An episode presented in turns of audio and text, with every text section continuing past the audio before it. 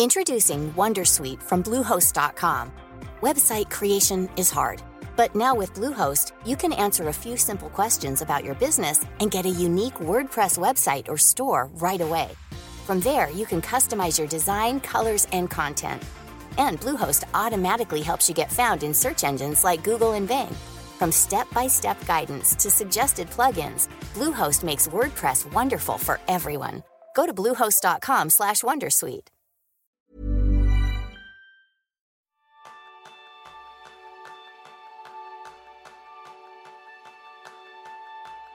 El futuro parece que cada vez se acerca de manera más rápida y estamos preparados. Ese es el tema principal del programa de esta semana, donde vas a aprender a despertar tu curiosidad con Alphonse Cornellá. Alphonse es licenciado en Física Teórica por la Universidad de Barcelona, Master of Science in Information Resources Management por la Syracuse University en Nueva York y tiene un posgrado en alta dirección de empresas por ESADE Business School fundador de Infonomía y del Institute of Next, empresas de servicios para repensar el futuro de las empresas y las organizaciones. Ha publicado más de 35 libros sobre innovación, negocios y tecnología desde la perspectiva de la transformación de las organizaciones.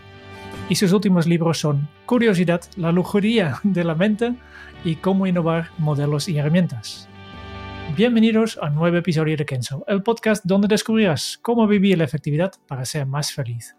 Yo soy González, aprendiz en dedicar cada día un rato en navegar sin rumbo por Internet.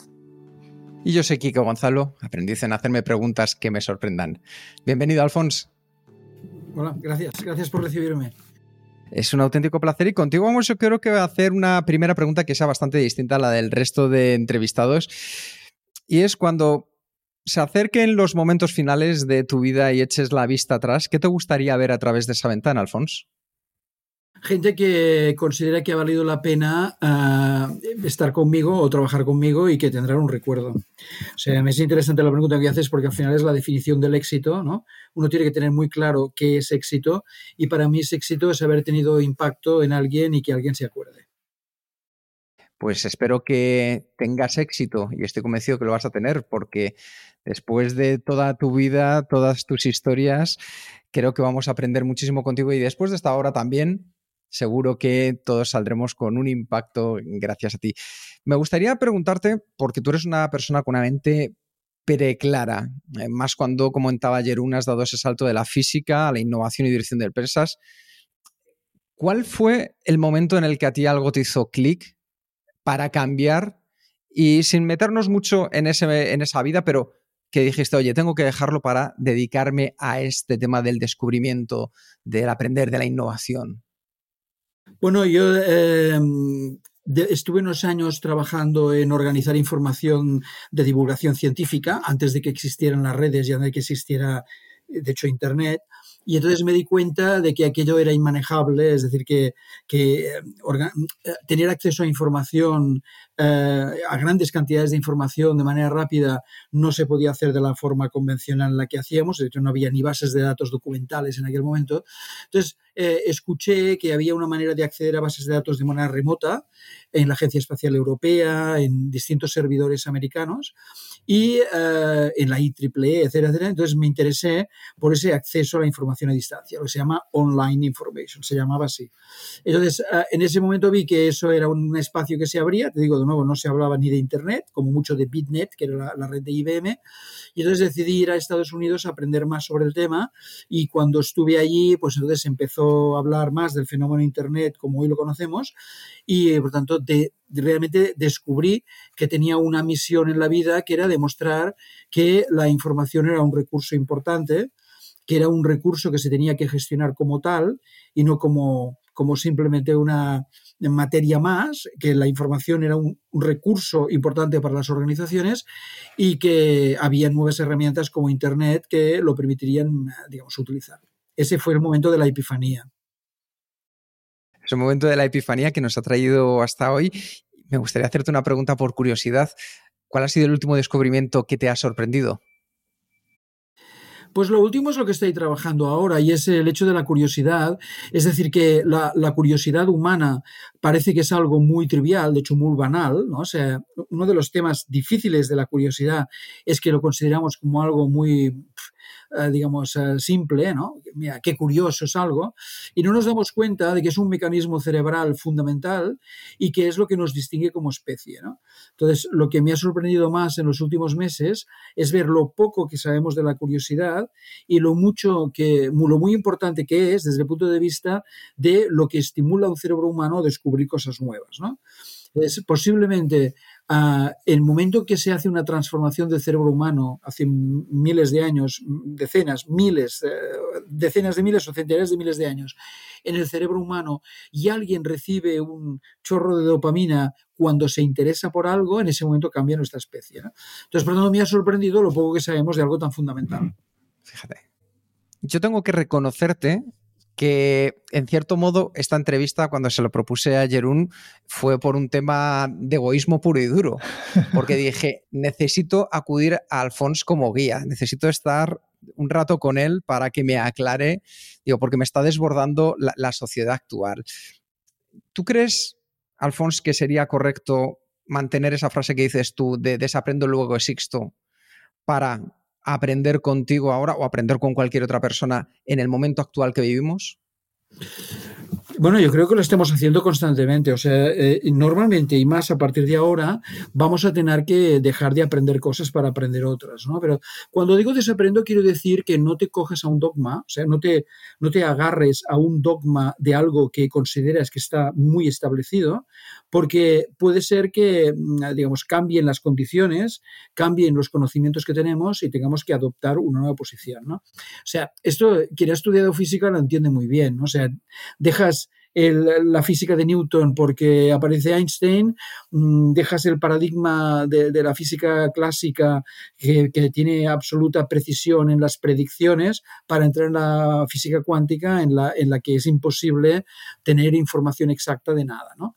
Entonces, yo creo que cuando digo desaprendo, luego existo, quiero decir que, tienes, que no tienes que estar atado a un dogma, sino que tienes que estar dispuesto a incorporar cosas nuevas en tu mente. Y, y, ahora va a ser más importante que nunca.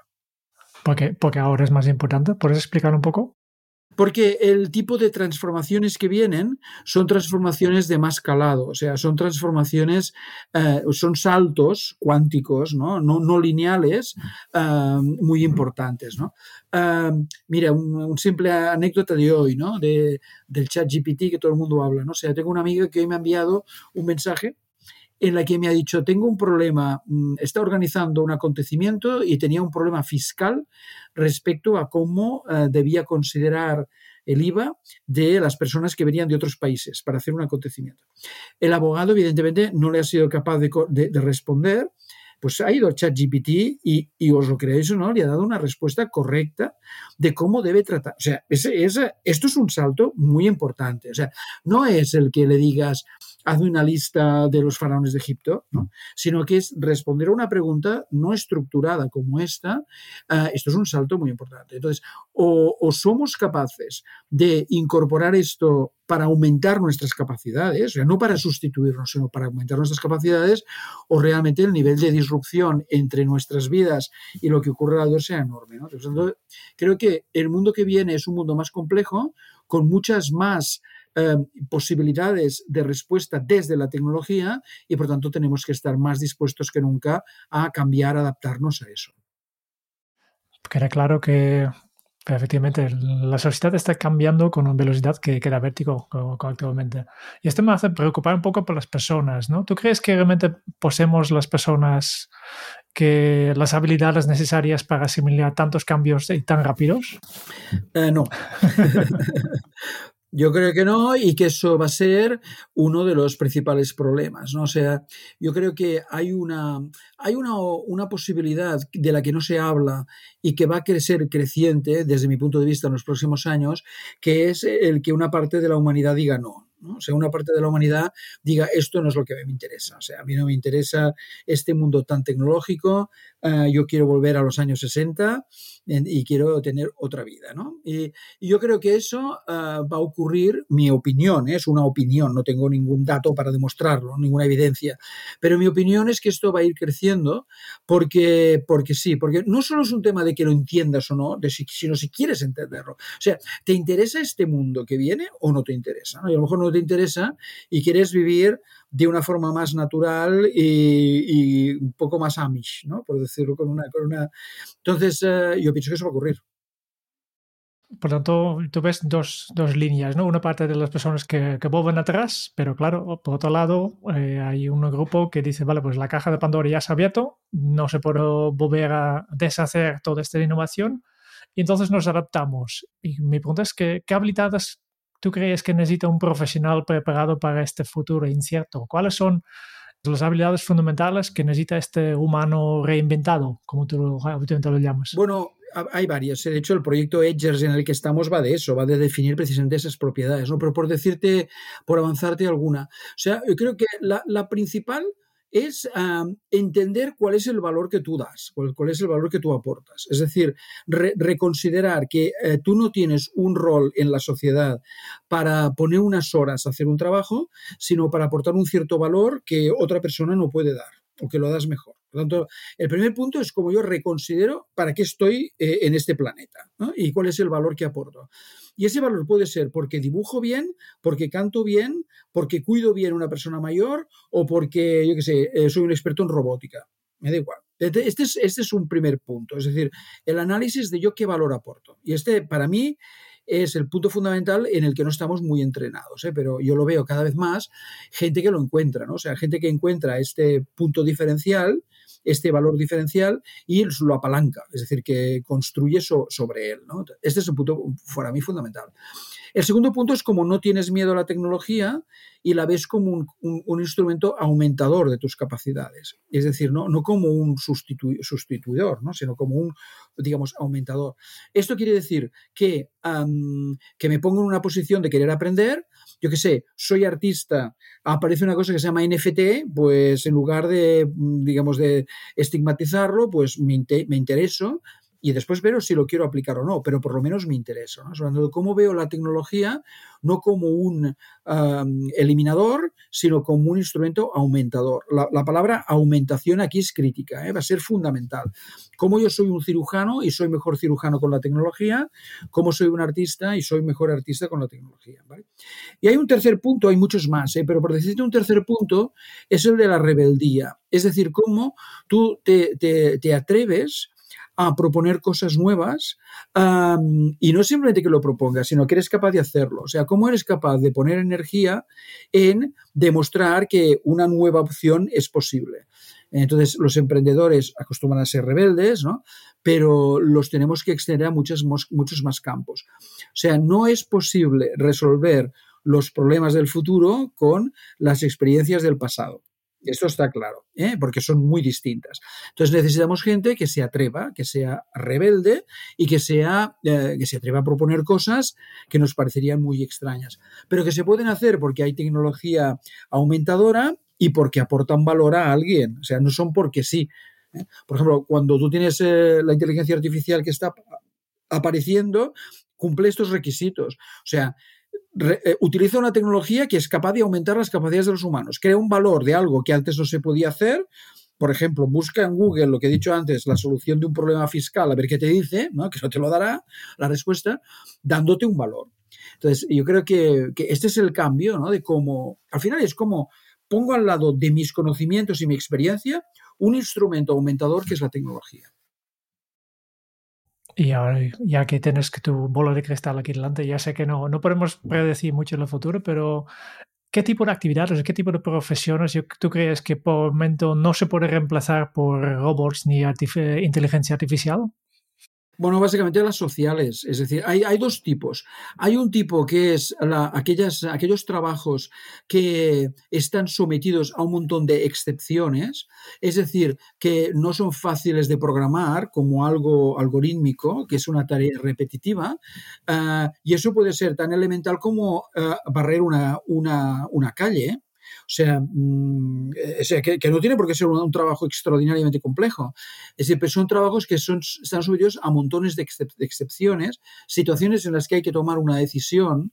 ¿eh? Eh, yo creo que esto. Las otras son las sociales, es decir, tratar con las personas, ¿no? entender la psicología de un humano y poderle, y poderle ayudar, ¿no? o sea, poder complementar o sea, estar al lado de un humano cuando lo necesita, ¿no? Entonces yo creo que esto, este es un punto, digamos, importante, ¿no? El de, el de la socialización, el del apoyo que se pueda dar a un humano. Eh, por ejemplo, por decir algo, se habla mucho de la función del médico en el futuro, ¿no? Entonces, un médico en el futuro, pues hay una parte importante de su trabajo que es el diagnóstico, que lo podrá hacer una máquina, o ayudado por él o complementados los dos, pero lo que el humano puede hacer, que la máquina va a ser muy difícil que haga, es estar al lado del paciente y darle consejos y darle, digamos, apoyo en un determinado momento. ¿no? O sea, yo creo que esta es, la, esta es la gran diferencia o el tipo de trabajos que vienen que para un humano van a ser, eh, que para un humano van a ser importantes y muy difíciles de replicar. Volvemos a la actualidad. Eh, a la entrada, al, al inicio, Kika nos ha comentado que es aprendiz en hacerse preguntas que le sorprenden para ti, ¿qué, importancia tiene hacerse las preguntas correctas? No, es fundamental, o sea, eh, el futuro es de máquinas que dan respuestas y de humanos que ponen las preguntas, al menos durante alguna década, no mucho más, ¿eh? pero nuestra distancia con respecto a las máquinas inteligentes es nuestra capacidad de hacer preguntas. Hay quien dice que, no es un tema de hacer buenas preguntas, sino preguntas bonitas, que es distinto, ¿no? es un poco más sutil. ¿no? O sea, son preguntas que realmente em, llevan detrás un componente de belleza y de estética a veces sorprendente. Cuando uno estudia física, por ejemplo, hay distintos momentos en la historia de la física en la que hay cosas que se hacen por pura belleza. O sea, a alguien que no lo ha estudiado le puede parecer una tontería, lo digo, ¿no? Pero, por ejemplo, la ecuación de Dirac, ¿no? Que es la ecuación cuántico-relativista, la razón por la que se escribe es una razón estética. O sea, es una razón que, que cuadra todo desde un punto de vista y resulta además que es verdad. Es decir, que yo pienso que se trata efectivamente de hacer buenas preguntas, pero más exactamente preguntas bonitas, o sea, preguntas que lancen cosas, preguntas que inciten, preguntas que den sentido a levantarse por la mañana. Entonces, en el momento en que alguien pierde la curiosidad, está acabado. Esto, esto estoy convencido y más después de dos años de estudiar este tema. Entonces, el gran motor de la actividad humana es la curiosidad, es ese querer descubrir, eh, encuentro un libro nuevo, una película nueva, una persona nueva, una situación nueva. Entonces, ese descubrimiento, ese abrir una ventana y ver cosas nuevas, ah, y, hacerse después buenas preguntas sobre eso, o preguntas bonitas, es fundamental. Decía una frase Nietzsche en su momento que era eh, nula ética sin estética y años, muchos años, unos cuantos años después, el catedrático José María Valverde le dio la vuelta con una historia preciosa que, hay detrás que decía que no, no, nula estética sin ética. ¿Nos puedes, por favor, llevar más allá en el concepto de la belleza y la estética? Porque yo creo que es algo fundamental en la sociedad actual, donde todo lo que vivimos es rudimentario, rápido ya, y dejamos de lado los matices, pulir, el darle ese punto de belleza a las cosas. Por favor, Alfonso. A ver, yo no soy un experto en arte, ¿eh? o sea, que creo que es un tema muy importante y, que, que vendrá con mucha fuerza. Pero yo te diría que a mí lo que me preocupa es más la actitud personal respecto al trabajo que haces y respecto a, a la estética que diríamos personal. Es decir, cualquier persona que haya hecho un trabajo fino del que se sienta orgulloso entenderá de lo que estoy hablando. Es decir, entenderá que al final no es una cuestión de cara afuera, que también, sino de cara a ti. Yo qué sé, por un ejemplo también, para que veas, he comprado recientemente un tablero de ajedrez a una chica que, hace los tableros a mano, ¿no? Y que ah, los vende por internet y que está siguiendo la tradición de su abuelo, ¿no? Que hacía los tableros a mano, los tableros de ajedrez a mano. Bueno, pues se lo he comprado por la pasión que pone en ello y porque además está muy bien acabado. Pero yo he pensado, de esta transacción que hemos realizado, la que ha ganado principalmente es ella. O sea, porque tiene un trabajo que le apasiona y que cada pieza que sale de sus manos es una pieza que puede considerar única. ¿no? Entonces yo creo que es importante esa estética o ese trabajo bien hecho sentirse artesano de todo lo que haces, aunque sea código o aunque sea barrer tu casa, me da igual, ¿eh? pero esa sensación de que he hecho algo que ha ido contra la entropía del mundo, o sea, que ha ordenado un poco más el mundo y ha hecho que sea un poco más bello, es algo que te da sentido. Tanto, eh, en el momento en que, o sea, yo lo veo desde ese punto de vista, es un, es un acto personal que después repercuta en el exterior, pero cuando un artista, a lo largo de la historia del arte, tú ves un artista, ¿crees que el artista estaba realmente pensando en que alguien después lo, lo mirará y lo valorará? No, o sea, el artista está trabajando para él. Y volviendo al tema de la curiosidad, o continuando con el tema de la curiosidad y las preguntas, Alfonso, ¿cuál ha sido la pregunta más interesante que tú te has hecho a ti mismo? Eh, qué buena pregunta. A ver, uh, yo creo que la. A ver, es un marco de preguntas, ¿no? Y que me, preocupan mucho ahora, que es. Uh, ¿Qué es lo que, qué es lo que no sé ¿no? que me gustaría saber? es así. O sea, ¿qué es lo que no sé que me gustaría saber? ¿no? Y más exactamente que podría saber, porque hay cosas que no estoy a tiempo. O sea, no puedo aprender a tocar el violín bien. Sea, ni, mal. o sea, no, puedo. ¿eh? Pero, pero hay otras cosas que sí, que la pregunta es, bueno, ¿cuál es el... ¿Qué me, qué me debe interesar ahora? ¿no? Y de hecho yo constantemente estoy leyendo cosas nuevas, eh, muchas de ellas de ciencia, para volver un poco pues, a mi vocación inicial, y es fascinante. O sea, es, es fascinante ver cómo se explican las cosas ahora. O sea, hay gente que dedica mucho talento a explicar lo que sabe el mundo y a lo que no sabemos. Y de hecho hay una línea de trabajo eh, de dos físicos americanos, que tengo el libro por aquí, después si conviene lo miro, eh, que es, es, explicar la ciencia desde lo que no se sabe más desde lo que, que desde lo que se sabe. Que es muy interesante porque si a alguien tú le dices, mira, lo que no sabemos en ciencia, o sea, el que lo lee se pone en una situación mucho más de ponerse al libre y decir, bueno, pues bueno, yo también puedo leerlo. Porque si lo que te digo es todo lo que sé de la ciencia que tú no sabes, ¿entiendes? La posición del que lee soy un tonto, o sea, no, soy un ignorante absoluto. Por lo tanto, yo creo que lo que me, me inquieta en este sentido es el tipo de preguntas, o sea, qué preguntas nos podemos hacer que ayuden a mejorar tu nivel de conocimiento, pero simplemente por bienestar. O sea, por tanto, ¿Qué preguntas me tengo que hacer sobre qué tengo que aprender? ¿Qué puedo aprender? Esa para mí es una gran pregunta que ahora me hago. Yo creo que efectivamente la curiosidad es un poco el motor de, de, la ciencia, ¿no? Porque se dedica a estudiar y todas las publicaciones científicas van de una cosa que no se sabía y lo han investigado, ¿no? Eh, llevamos tiempo ya hablando de curiosidad, pero todavía eh, nos falta la base, ¿no? Simplemente saber qué es exactamente. En, tu, en tus palabras, ¿cómo definirías la curiosidad? ¿Qué es? Mira, la curiosidad hay muchas definiciones, pero hay una que es la más potente y que, uh, y que tiene un par de milenios, que es de Aristóteles, que es deseo de saber. ¿no?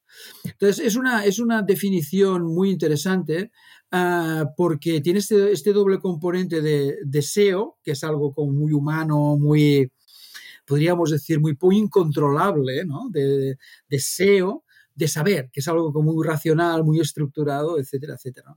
Pero es exactamente esto, ¿eh? es decir, la curiosidad es ponerse o ser, ser invadido por una situación que te inquieta y que puede pasar dos cosas, básicamente. Uno es la sorpresa, me sorprende algo y me quedo igual, ya está, bueno, me he sorprendido.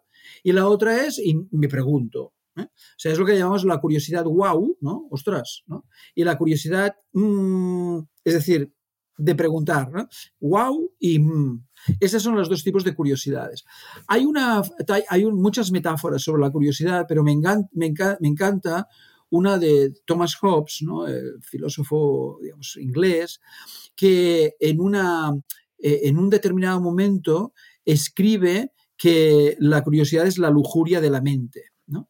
Y creo que también está muy bien descrito, es muy parecido a lo del deseo de saber, es la idea de algo que ocurre en el cerebro humano que él dice que es más potente que cualquier veleidad de la carne, es decir, que es más potente que cualquier deseo incontrolable de, del espíritu humano, entre ellos el sexo, ¿no? Y que, porque efectivamente, cuando algo te inquieta de verdad, tienes la suerte de que algo te invade y tienes que estar allí, o sea, tu vida tiene otro sentido, las horas pasan de otra forma uh, y tienes una, una recompensa importante porque el cerebro te, te alimenta con, vamos, te, te, da unos chorros de dopamina cuando tienes curiosidad tremenda. ¿no? Entonces la curiosidad es eso, es, es el deseo de saber, uh, es la voluntad de, de sorprenderse o de indagar Y, es importante porque, como dice José Saramago, el, escritor portugués, envejeces cuando dejas de ser curioso. Entonces, cuando dejas de ser curioso ya no tiene sentido nada. Entonces, por tanto, por eso la curiosidad es tan importante. Sobre, y, sobre todo en, términos de creatividad e innovación, que es lo que me he dedicado 30 años. no hay innovación posible sin curiosidad. Antes has mencionado que, la curiosidad es una característica típicamente humano, aunque yo creo que también hay, hay animales que demuestran como mínimo comportamientos que se parecen a la curiosidad, ¿no? Bueno, Sí, pero déjame decir algo al respecto porque es un tema muy polémico. O sea, es verdad lo que dices, sobre todo hay primates ah, que manifiestan características que podrían decir de la sorpresa, de esa sorpresa sorpresiva, ¿no? De la sorpresa, especialmente, si no recuerdo mal, los bonobos, ¿no? Hay animales muy curiosos como la jirafa, o sea, hay, hay una, hay una ranking ¿eh? de animales curiosos, pero la gran diferencia, incluso con los primates más desarrollados, es el hacerse preguntas. Es decir, el único ser que conocemos que se hace preguntas es el ser humano. Desde el punto de vista no de sorpresa, sino de recibir un input y hacerse una pregunta para indagar al respecto. El único del que tenemos constancia hoy por hoy es el humano.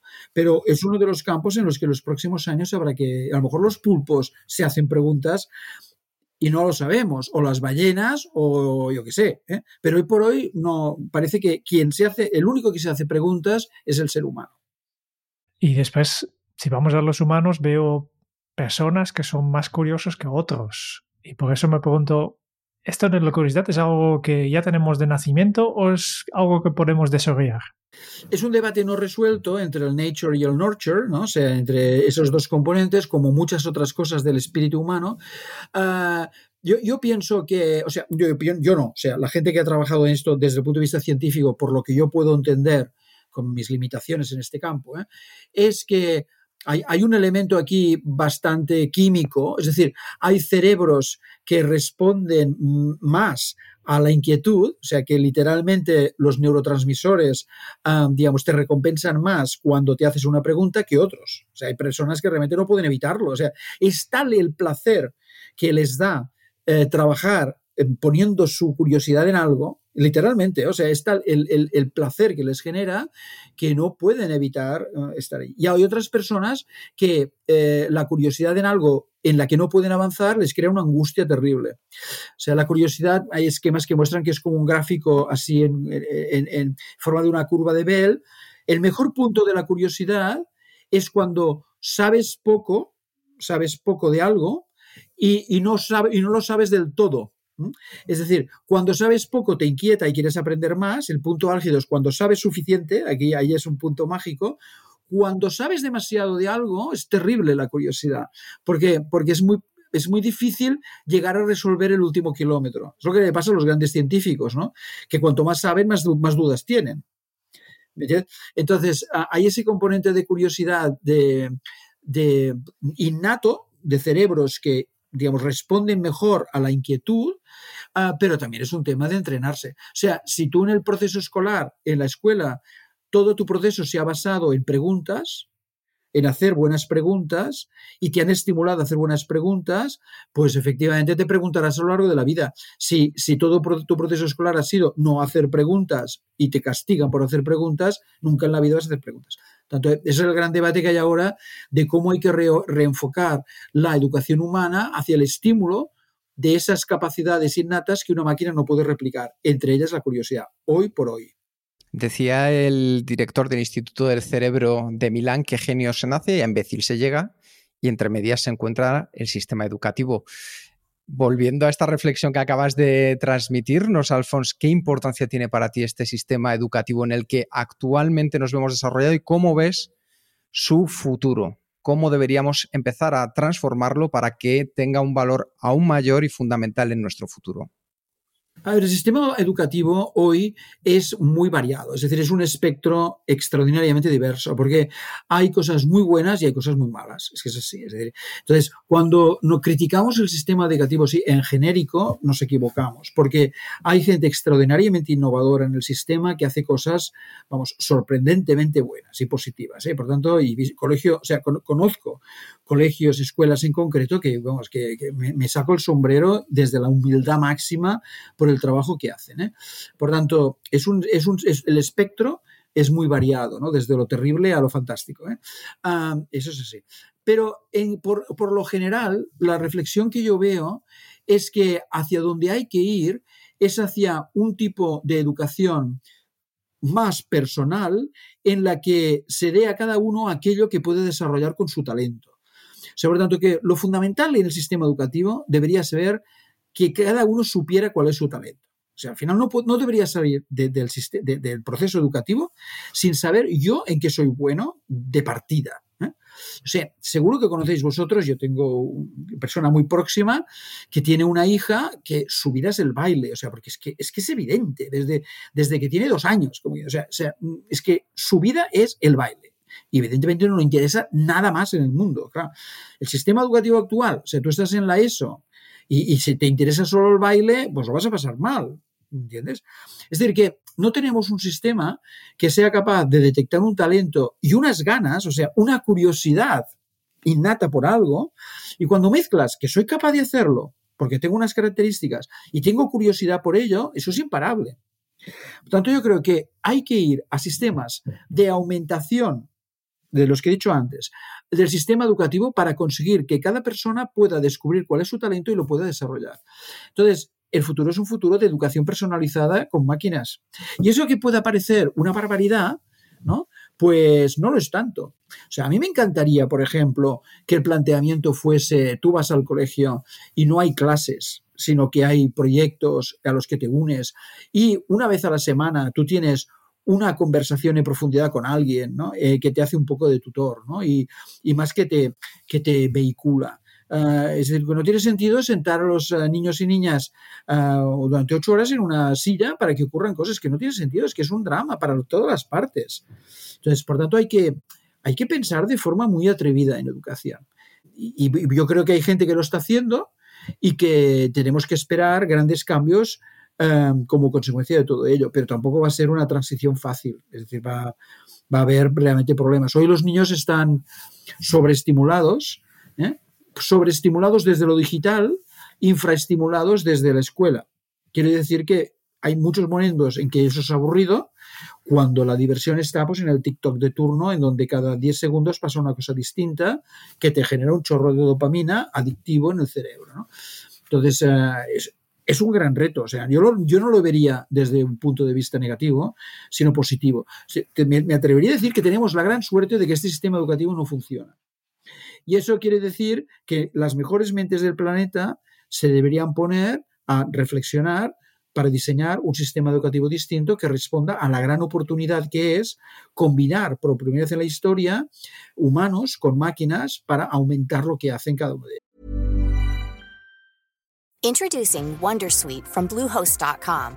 Website creation is hard, but now with Bluehost, you can answer a few simple questions about your business and get a unique WordPress website or store right away. From there, you can customize your design, colors, and content. And Bluehost automatically helps you get found in search engines like Google and Bing. From step-by-step guidance to suggested plugins, Bluehost makes WordPress wonderful for everyone. Go to bluehost.com/wondersuite. Hey, Dave. Yeah, Randy. Since we founded Bombus, we've always said our socks, underwear, and T-shirts are super soft. Any new ideas? Maybe sublimely soft. Or disgustingly cozy. Wait, what? I got it. Bombus. Absurdly comfortable essentials for yourself and for those facing homelessness. Because one purchased equals one donated. Wow, did we just write an ad? Yes. Bombas. Big comfort for everyone. Go to bombas.com slash ACAST and use code ACAST for 20% off your first purchase. Uno de los últimos estudios que nos comentabas antes que estás haciendo y en el que eh, estabas disfrutando mucho es reunirte e investigar las capacidades, las habilidades de los líderes actuales. Si ponemos como punto de partida los líderes actuales y como punto de llegada esta educación que nos has hablado de nuestros niños del futuro, ¿cuáles son las habilidades que estás encontrando en estos líderes que están marcando el presente? Bueno, en realidad el proyecto va del líder del futuro, ¿eh? o sea, pero vas, bien, ¿eh? o sea, vas viendo que la idea es cómo a partir de hablar con líderes de hoy, eso determinamos el líder del futuro. ¿eh?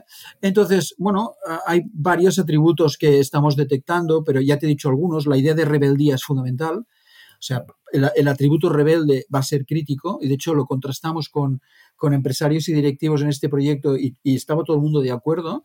Es decir, que esto que puede parecer que va en contra de una organización convencional, ellos entienden que sin rebeldes no van a ningún lado, o sea que se van a quedar muertos porque el, mundo exige rebeldía. Ah, hay otro muy importante que es el de que le llamamos multiplicador, que es el que tú seas capaz de, digamos, sacar el máximo partido de otras personas que están a tu alrededor.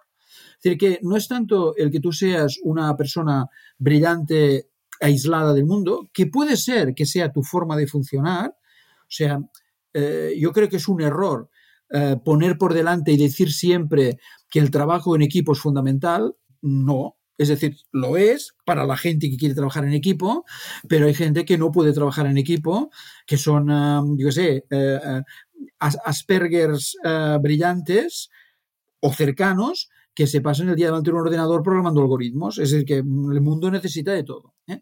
Pero lo que sí que necesitamos es líderes que sean capaces de sacar el máximo partido de estos talentos diferenciales ¿no? y combinarlos en una molécula. O sea, la idea es, tenemos átomos, que son las personas, cómo combinamos esas moléculas y hacemos polímeros ¿no? con esas moléculas uh, que hagan cualquier cosa. O sea, eh, la molécula de azúcar es muy larga, ¿no? ¿Vale? Y los hidrocarburos son larguísimos. Pues esa, para mí ese es el, punto fundamental. O sea, cómo tenéis líderes que son capaces de conectar personas, ah, y no solo personas, sino organizaciones, para hacer conjuntamente cosas que de forma individual no se pueden hacer. O que hay individuos u organizaciones pequeñas que hacen cosas muy brillantes que no pueden ir más allá del contexto de lo que hacen por un tema de dimensiones, pero que alguien es capaz de conectarlas para crear eso, un ecosistema que hace cosas que es imposible hacer a nivel de a, escala pequeña. Ese para mí es un atributo absolutamente fundamental. Ya hemos hablado de tres, ¿eh? el ser curioso, el ser rebelde, el ser multiplicador. Entonces, yo creo que estos son de los fundamentales. Hay uno que también ha salido, que es la idea de estar abierto a la tecnología, o sea, no, no ver la tecnología como, una, como, una, como un enemigo, sino todo lo contrario. O sea, el líder del futuro es alguien que se siente muy cómodo hablando de tecnología. Y no porque sea un tecnólogo, sino porque está entrenado en entender qué puede hacer aquello. O sea, yo no tengo que ser un experto en la programación en blockchain para entender lo que hace blockchain, ¿vale? Pero tengo que entender qué hace blockchain. Yo no tengo que saber ser un experto en redes neuronales para saber qué hace una red, pero tengo que saber qué puedo hacer con una red neuronal. Entonces, el líder del futuro es alguien que le llamamos tecnoabierto. Es decir, es alguien que está totalmente dispuesto a entender la tecnología que va apareciendo y que es capaz de leer esto a mí cómo va a afectar. O sea, no es tanto una tecnología de tengo una herramienta tengo una grapadora aquí y si necesito grapar un papel, lo hago. No es esta tecnología, sino ha aparecido algo, ¿cómo lo puedo usar para cambiar lo que estoy haciendo? Por ejemplo, ha salido la inteligencia artificial mm, eh, en estos procesos generativos nuevos, ¿no? Esto, ¿cómo va a cambiar mi negocio? Entonces, el líder que necesitamos es un líder que, se haga esas preguntas y que sea capaz de indagar y de definir nuevos mapas del futuro que no son necesariamente hacer más de lo mismo. Por tanto, hay un punto, es otra característica, que es el de audacia. Es decir, es alguien que sabe definir un trayecto y sabe poner energía y defender ese trayecto respecto a todos los que intentarán encauzar de nuevo la organización hacia algo que sea un espacio de mayor tranquilidad. Necesitamos gente un poco loca, ¿eh? o sea, eh, gente un poco loca ah, que, defina nuevos ah, horizontes y que se atreva a defenderlos. Porque es que haciendo más de lo mismo no vamos a ningún lado. Cuando te escucho hablar sobre la tecnología y el, rol del líder en esto, me viene a la cabeza una imagen que es todo lo contrario, que son los Amish en, Estados Unidos, ¿no? Que, están conocidos como defensores de la vida tradicional, pero sí que tienen un proceso muy... están siguiendo la tecnología y siempre están de forma proactiva, probando tecnología, envían a una o dos personas para probar algo nuevo y después informen para, para saber si esta tecnología aporta algo a nuestra comunidad o no. Y si aporta algo, pues le miramos cómo incorporarlo y cuál es la mejor forma. Yo creo que esta es un poco la, idea que, estás buscando, ¿no? Y, va en la línea de lo que decíamos antes, o sea, es muy correcto lo que dices, o sea, al final es una decisión, o sea, hay una decisión personal de yo cómo quiero vivir, esta es una decisión, y si quiero vivir eh, rodeado de esta tecnología, pero es que estamos hablando de otra tecnología, estamos hablando de una tecnología que aporta valor, o sea, de una tecnología que hace mejores cosas. Por ejemplo, eh, leía justamente ayer en The Guardian una, una investigación realizada por unos vulcanólogos en Italia, en donde han encontrado una bacteria, una cianobacteria, que vive en altas temperaturas, que tiene un metabolismo es incorrecto hablar de metabolismo en una, bacteria, pero para que se entienda. O sea, en un proceso de transformación del CO2 en algo que puede ser almacenado, o sea, uh, muy superior a cualquier ser vivo conocido hasta ahora. ¿De acuerdo? Entonces, este descubrimiento, o sea, es fundamental, porque a lo mejor resulta que la respuesta al cambio climático es cultivar estas bacterias para que se coman el CO2 de la atmósfera. Después ya veremos qué problema generarán aparte, ¿no? Pero cuando estamos hablando de tecnología, no estamos hablando de lo que vemos hoy, que es cualquier cosa que se pueda hacer, que en realidad va a embrutecer la mente de las personas en muchos casos. Hablamos de otra tecnología, una tecnología que aporte valor de verdad, que resuelva el problema del cambio climático, que ayude a la gente a aprender más, que resuelva el problema de centenares de millones de personas que van a ser viejas ancianas y que van a vivir solas eh, en, en los últimos años de su vida de una forma miserable. ¿no?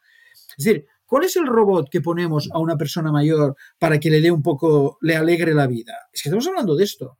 Entonces, en ese sentido, tú puedes ser Amish, ¿no? Y, pero también puedes tener una, una, vida donde incorporas tecnología porque te hace la vida, digamos, mejor. Pero no es en absoluto lo que estamos viendo hoy, que es cualquier cosa digital se puede hacer para embrutecer más a la gente y que unos cuantos se ganen fortunas. Yo no estoy hablando de esto.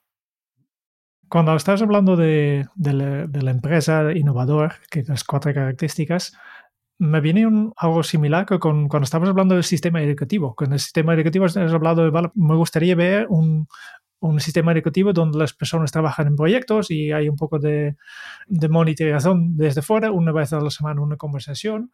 Yo creo que en muchas empresas todavía tratamos a los empleados como, como niños de un colegio. Y, y, por eso me preguntaría, según tú, ¿cuáles serían las características de una empresa innovadora, una, empresa impulsora? ¿Qué tamaño tiene? ¿Qué procesos tiene? ¿Qué estructura organización tiene? ¿Cómo es? Y tal vez si puedes dar un ejemplo de una empresa innovadora eh, real que existe. Sí, sí. para mí, el mejor ejemplo de una empresa innovadora y hacia donde hay que ir es Haier, la empresa china. Y es curioso porque es una empresa que es muy poco conocida en Occidente ah, y tendemos a pensar pues, que los chinos eh, están fabricando todavía objetos de plástico, ¿no? Y, sin embargo, Haier es el líder mundial en electrodomésticos, es decir, lleva 10 años siendo el mayor fabricante de electrodomésticos del mundo, ¿eh? por delante de Bosch, de Electrolux y de los que te quieras inventar, ¿eh? De Westinghouse. Entonces, uh, tiene un modelo muy interesante, tiene distintos componentes, pero hay uno especialmente importante que es cómo organiza sus equipos. O sea, en realidad son 8.000 equipos, 8.000, ¿eh?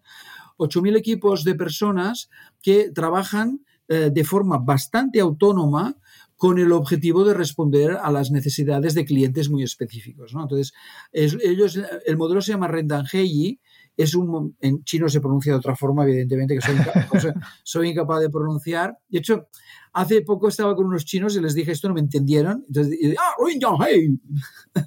pronunciaron de otra forma. Y sí, eso.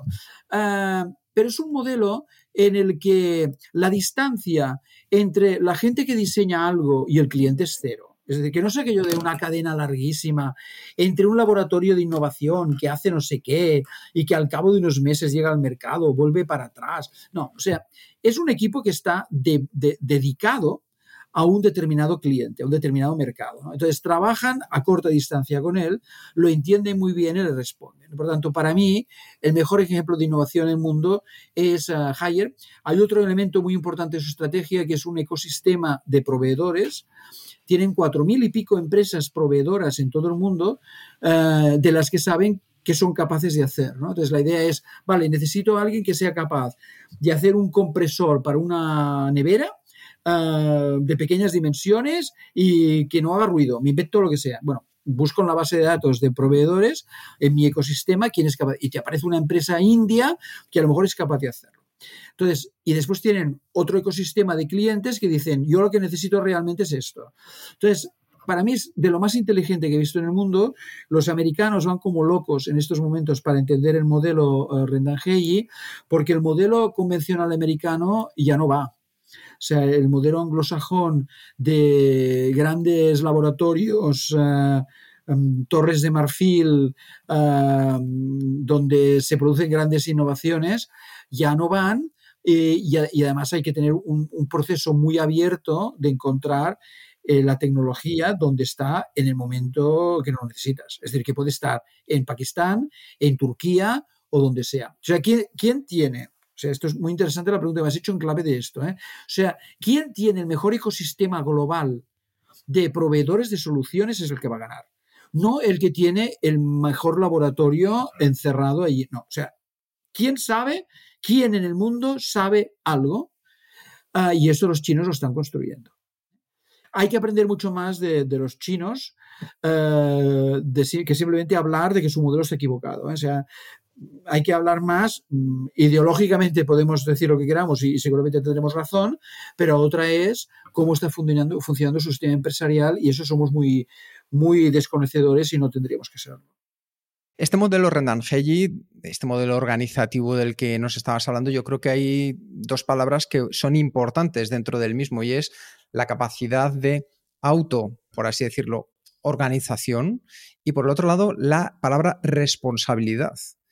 Yo creo que nos están demostrando que, y también como individuos de la sociedad, durante mucho tiempo hemos pensado que la sociedad debería de preocuparse por nosotros, la empresa debería preocuparse por nosotros, y sin embargo estos modelos dan la vuelta. Para ti, ¿esto qué significa? Bueno, aparte del modelo Rendangelli, uh, los, los, uh, los, empleados que trabajan en estas células autónomas pueden participar en ellas, incluso económicamente. ¿eh? O sea, que pueden llegar a, claro, se pueden ganar muy bien la vida con eso. ¿eh? O, sea, es, o sea, al final es un modelo de intraemprendeduría, ¿no? Donde si quieres puedes uh, dedicar, tú incluso puedes invertir en estas uh, microempresas, ¿no? empresas cercanas al mercado uh, que forman parte del ecosistema de Hire. ¿no? Para, para mí el, el, el, cambio que esto implica es el que está relacionado con lo que decía al principio del valor. Es decir, para una parte importante de la población va a ser crítico el que descubran por qué vale la pena levantarse por la mañana. Y, por qué vale la pena ir a hacer algo uh, que alguien valora? ¿no? Porque ese trabajo, digamos, uh, antihumano, repetitivo, uh, etcétera, primero, que va a ser hecho por las máquinas, no va a haber ese trabajo. Y segundo, que, bueno, que es la causa quizá de, de, una, de un sistema social en donde viene una epidemia de salud mental tremenda, que va a costar una fortuna muy superior a la del COVID, ¿no? desde mi punto de vista, y que va a ser una de las grandes te tens tensiones eh, de los próximos años, de las próximas décadas. Por lo tanto, es fundamental que se redefina el trabajo para que todo el mundo encuentre de nuevo ese equilibrio entre lo que yo, que, lo que yo sé hacer o puedo hacer y lo que la sociedad pide de mí. O sea, cómo tú llegas a lo máximo. O sea, si tú lo máximo que debes hacer es y, te encanta um, cortar el césped, pues, pues vas a cortar el césped y vas, ¿me entiendes? Pero el problema es que no tenga que cortar el césped porque no puedo hacer otra cosa, porque mi formación ha sido negativa, ¿me entiendes? Eh, entonces, es, esta cuestión va a ser crítica porque, no sé, de, dejan de salir un poco del, tema, pero que quizá está muy cercano. A mí me preocupa mucho y estoy escribiendo algo al respecto, que la palabra fundamental para los próximos años, desde el punto de vista de, de la sociedad humana, es dignidad. O sea, la, la pregunta, la, la, la, palabra fundamental es cómo aseguramos la dignidad de las personas. ¿no? Porque en, en, un entorno de máquinas uh, que hacen cosas, mucha gente va a perder la capacidad de trabajo si no se entrena un poco mejor, ¿de acuerdo? Y también ese mundo de máquinas pues, pues va, va, va, no sé, va, a representar que gente que antes hacía cosas pues ya no puede hacerlas simplemente porque la máquina lo hace mejor. ¿no? Entonces, ¿cómo, ¿cómo garantizamos una dignidad de los humanos? Va a ser la pregunta crítica. Yo creo que es algo que hasta ahora hemos visto en personas que han perdido el trabajo o se han jubilado y como todo su vida era el trabajo, mm, entonces se quedan con el, el dilema de, pues, ¿ahora qué hago? ¿Qué, ¿Cómo doy sentido a mi vida? es peor, se mueren. No, es que, es que es peor. O sea, no sé si conocéis gente, claro, yo soy mayor que vosotros, pero claro, veis gente que se jubila y se muere. Es decir, pero se muere porque de golpe le aparece un cáncer. Es que es muy, es muy interesante ¿eh? ver eh, que es, es, fatal. Y, y, esto también yo pienso que, que, que hay que cambiar a nivel individual, pero también a nivel organización. Y yo veo que cualquier transformación de una organización requiere también gestionar la transición de las personas. Pero claro, hay personas, eh, ya has dado varios ejemplos, que durante años se han dedicado a copiar y pegar datos de un Excel a, a un base de datos. Sí, sí. ¿Qué podemos hacer como responsables de, de empresas que las personas se apunten al cambio? Mira, lo primero y lo más fácil es el tema de la curiosidad que he dicho. Es decir, uh, tú puedes crear un pequeño cambio muy simple, estimulando a la gente que sea curioso por cualquier cosa y que lo comparta. Sea, tú imagínate un pequeño programa que consiste en, mira, una vez al mes, aquí venimos a que expliquemos cosas que nos interesan. Es decir, aunque sea, a mí, yo qué sé, a alguien le interesan las pirámides, a otro le interesan las rosas, me da igual. Es decir, que hay una parte muy fácil de empezar, que es estimular el descubrimiento de que el otro que está a tu lado y que está trabajando en algo, en realidad tiene una inquietud que le abre eh, nuevos horizontes y que, que, le inquieta. ¿vale? Entonces, uh, te, te, parecería, mejor dicho, te, te, te sorprenderías de ver cuál es el resultado en términos de estimulación de un equipo, de ver que estás rodeado de gente que, que no es simplemente alguien que le da el Excel, sino que le inquieta una cosa que le gusta cantar en un coral, en una coral gospel, que cada fin de semana sale en bicicleta. Entonces, uh, una parte importante de lo que la organización puede hacer es demostrar que tiene individuos que le interesan cosas. Entonces, ¿cuánto cuesta dedicar una mañana al mes a esto? Y por tanto, a demostrar que hay gente que está viva. ¿De acuerdo? Ese es el primer paso. El segundo paso es que la gente se haga preguntas sobre lo que está haciendo. Es decir, que tenga un estímulo para preguntarse, oye, esto que estoy haciendo, pero pues se puede hacer de otra forma. He hablado con alguien y se hace de otra manera. Eh, hacer un pequeño curso. Oye, fíjate que la cantidad de MOOCs, ¿no? La cantidad de cursos que hay podcasts como este. O sea, es que hoy te puedes hacer un experto en, en lo que quieras a través de YouTube, en, en vídeos de YouTube. ¿Quieres ser un experto en robots?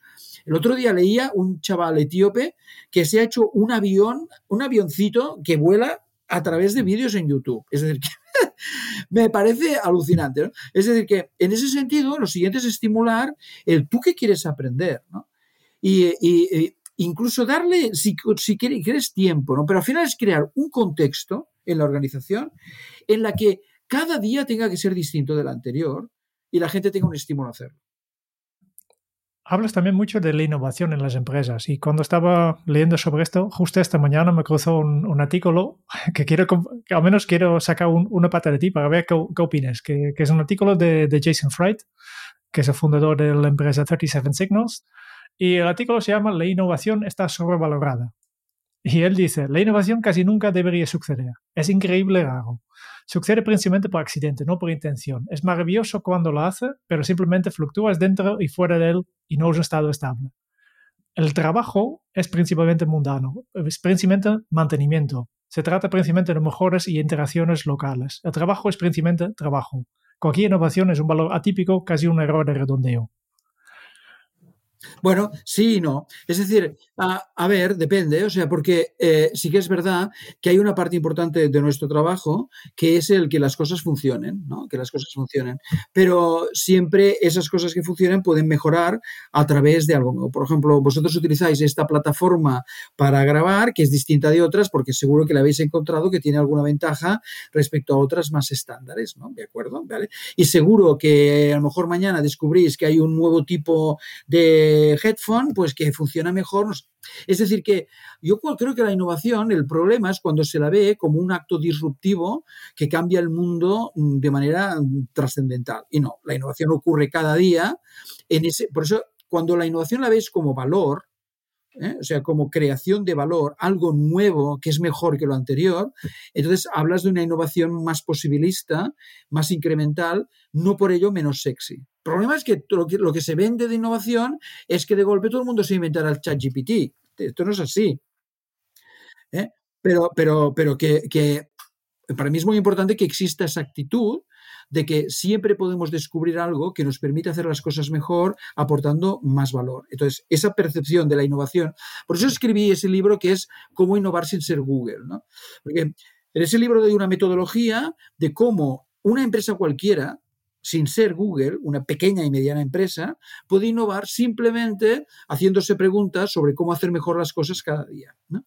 Entonces es un poco más Kaizen, ¿no? está mucho más cercano a los temas de calidad que a los temas de, de innovación moonshot, ¿no? que el moonshot thinking, que es vamos a la luna. Bueno, pues no todo el mundo puede plantearse la luna. De hecho, alguien se plantea la luna y el cohete le explota, ¿no? como ha pasado hoy. ¿no? De hecho, en, nuestro nombre, la K de, Kenso, mm, le hemos sacado de Kaizen. Nosotros somos firmes creyentes de esta filosofía de mejora continua y yo creo que este es lo que también el Jason Fried se, refiere a, hacer el trabajo. Hacer el trabajo cada día es, optimizar los pequeños procesos y no esperar este, este moonshot. Totalmente. O sea, yo creo más que la innovación es trabajo, pues la innovación es eh, sistema, ¿no? Uh, pero esa es, pero es una voluntad también de hacerse nuevas preguntas y de explorar cosas nuevas. Es simplemente eso, ¿eh? Nuevas preguntas que exploramos para ver si genera nuevo valor y hacemos un avance, uh, pero no es uh, disrupción radical. Eso es, mucho, es, es muy, muy improbable. Estoy de acuerdo con él. Yo creo que vamos cerrando poco a poco. Simplemente quiero dejar dos, dos preguntas. Una que tiene que ver con la curiosidad o la anticuriosidad, que es una pregunta que te dejó nuestra última invitada, Sara Marino, en el episodio 256. Y su pregunta para ti es, ¿cuándo ha sido la última vez que te has dado cuenta que estabas viviendo en piloto automático? Cada día. Todos, claro, cada día. Cada día lo ves, que hay cosas que haces que son parte de, una rutina, ¿no? Pero la verdad es que tengo que decir que eh, en la vida también te lleva, o sea, yo tengo suficientes años como para haber dejado de hacer cosas que ya no me interesan y ver que la vida es muy corta y por tanto que mejor que aproveches los pocos, el poco tiempo que te puede quedar, o mucho, no lo sabes, en algo que vale la pena. ¿no? Entonces yo intento luchar cada día con esto y leo cosas nuevas, como os he dicho, intento estudiar cada día, no leer, sino estudiar cada día y, y, por tanto lucho cada día contra ese idea de Me lo puedo permitir porque, porque trabajo bastante solo y por tanto todo lo que hago eh, lo decido yo y nadie me impone la agenda del día, sino que me lo autoimpongo pongo yo. Esto, esto es fundamental. Y para continuar la cadena, ¿qué preguntarías al próximo invitado o próxima invitada de este podcast? Bueno, tampoco sé quién es, ¿no? O sea, porque ya, no. dependería. Um, no sé, yo, yo, yo le, haría una, le haría una pregunta uh, que me hago yo también y que le hago a mucha gente, que es, uh, ¿qué es para el éxito? ¿no? Un poco es como habéis empezado, ¿no? Pero bueno, cuando me comentaste algo parecido, o sea, yo creo que es una pregunta fundamental. O sea, para ti, ¿éxito qué es? Porque eso determina todo lo demás. Es decir, si al final del día, al final del año, te preguntas, y al final de la vida, como habéis comenzado, ¿no? te preguntas si ha valido la pena, entonces la pregunta es, ¿qué es éxito para ti? ¿no? Y, y si eres coherente con eso. Es decir, si eres coherente con esa métrica y por tanto intentas controlar tu vida de acuerdo con este, con esta, este parámetro. Correcto. Efectivamente, para llegar a este éxito eh, tienes que ser productivo. Y ya sabes, en Kenso nos dedicamos a ayudar a las personas y empresas a vivir la efectividad para ser más feliz. Y por eso, la última pregunta, antes de pasar al cuestionario Kenso, es, ¿cuál es tu mejor hábito productivo? Hábito productivo.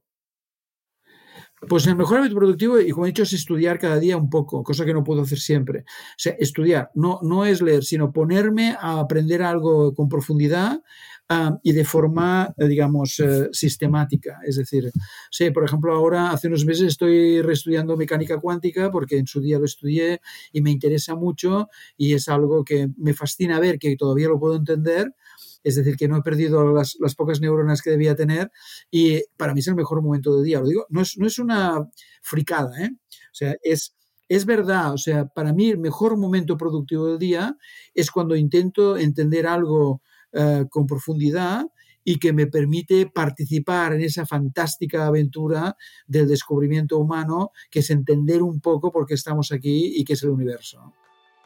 Y con esto vamos a pasar al cuestionario Kenso. 10 preguntas rápidas.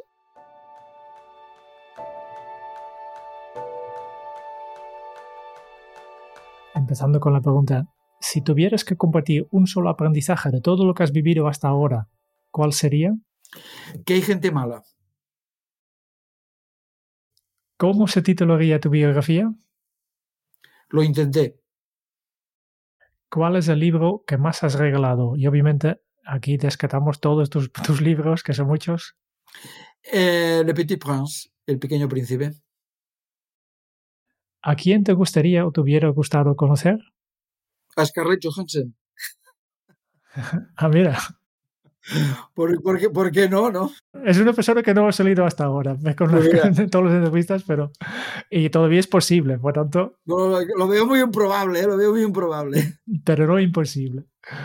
¿Qué canción pones a todo volumen para subir el ánimo? Pues me pongo Bach, ¿no? Y alguna de sus piezas más uh, clásicas eh, con cello. Sí, sí, esa me la pongo muy frecuentemente. ¿Cuál ha sido la pregunta más interesante que te han hecho? Uy, esta es muy difícil, ¿eh? Ostras, paso palabra y te la respondo después. Porque es que esta no la sé, es que no la sé. No la sé. Pasamos a unas preguntas más fáciles. ¿Qué se te viene a la cabeza cuando piensas en la felicidad? Eh, acabar el día pensando que ha valido la pena. Es decir, es, es uh, tan simple como, pues sí, o sea, hoy el mundo es distinto gracias a que he hecho algo que ha valido la pena para el mundo y para mí. ¿Qué película volverías a ver cada año? Pues, uh, mira, hay una que, que, es bastante, bueno, no sé, ¿cómo se llama? La flauta mágica de Bergman. Es una que veo muy frecuentemente porque es tan tan simple, tan infantil, tan elemental y describe tan bien Mozart cómo somos los humanos que me fascina. Y si tuvieras que dejar un mensaje en una cápsula para tu yo del futuro, ¿qué te dirías? Uh, ¿Qué me diría? Pues, mira, pondría los dibujos que hacía con mis hijos cuando eran pequeños. Y de hecho he hecho un librito de esto, o sea, he recopilado algunos de esos y, y, se lo di en plan, en un trabajo mutuo. O sea, dejaría esto, dejaría de alguna forma esos momentos tan absolutamente únicos y, y repetibles de cuando tus hijos son pequeños y te sientas con ellos a dibujar. Esos son instantes que en ese momento no te das cuenta, pero al cabo de los años ves la magia que hay allí. Y solo me queda preguntarte si ya has encontrado la pregunta más interesante. Pues no, es que no, no me has hecho pensar, no, la pregunta más interesante, no, no, es que no lo sé. Me has, aquí me, has, me, habéis dejado, fijaros, ¿eh? O sea, totalmente bloqueado. Con algo para reflexionar para, para el resto del día. Muy bien. Con esto ya vamos cerrando. Solo quiero una cosa más, que hemos aprendido mucho de ti, Alfonso, y, y, como costumbre en este podcast, siempre al final compartimos nuestras notas con el invitado y con toda la audiencia. Muy bien. Con Alfonso hemos desaprendido para entender que existimos. Hemos dejado de agarrarnos a unos dogmas porque los condicionantes están cambiando. Alfonso es una persona dispuesta a incorporar cosas nuevas a su vida cada día, porque las transformaciones que vienen son saltos cuánticos de más calado y el mundo que nos llega es más complejo y tenemos que estar más dispuestos a cambiar y adaptarnos. Para ello nos ha enseñado esas habilidades para crear y educar donde cada uno puede descubrir cuál es su talento y desarrollarlo en el futuro. Cuatro pasos, cuatro habilidades. La primera, entender cuál es el valor que tú aportas, preguntarte para qué estás en este planeta. El segundo, la tecnología, saber que es un elemento aumentador de tus posibilidades. El tercero, sé un multiplicador, saca el máximo partido de otras personas que están a tu alrededor. Y el cuarto, sea un rebelde, porque te tienes que atrever a proponer y a hacer cosas nuevas. No es posible, de otra manera, resolver los problemas del futuro con los conocimientos del pasado. Y el futuro, como muy bien nos ha explicado Alphonse, es de máquinas que responden preguntas de humanos que ponen preguntas, preguntas bonitas, con un componente de estética, de belleza, preguntas que lancen cosas, que despierten tu curiosidad al levantarte cada mañana, porque ahí es donde vas a encontrar los lugares que merecen la pena.